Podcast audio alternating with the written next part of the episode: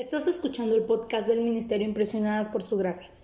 Nuestra serie actual se titula Reto de Lectura 365, Comprendiendo la Biblia, un estudio a través de la Biblia en orden cronológico.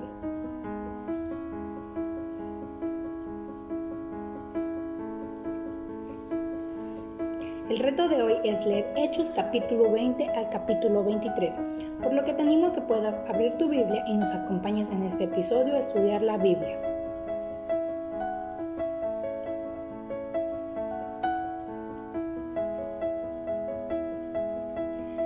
Cuando estalla un motín en el templo contra Pablo, los soldados romanos entran y lo toman para ponerlo bajo custodia protectora.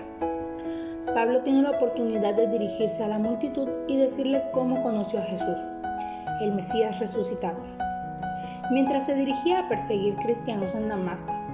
Y sin embargo, se vuelven furiosos cuando dice que Dios lo llamó a predicar las buenas nuevas a los no judíos. Finalmente, para continuar reflexionando acerca de estos capítulos, les animamos a que respondan las siguientes preguntas en su diario devocional.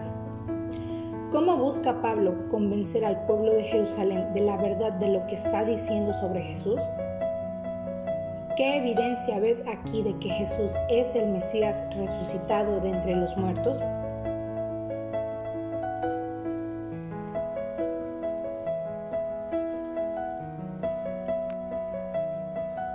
Mañana continuaremos con este viaje por la Biblia.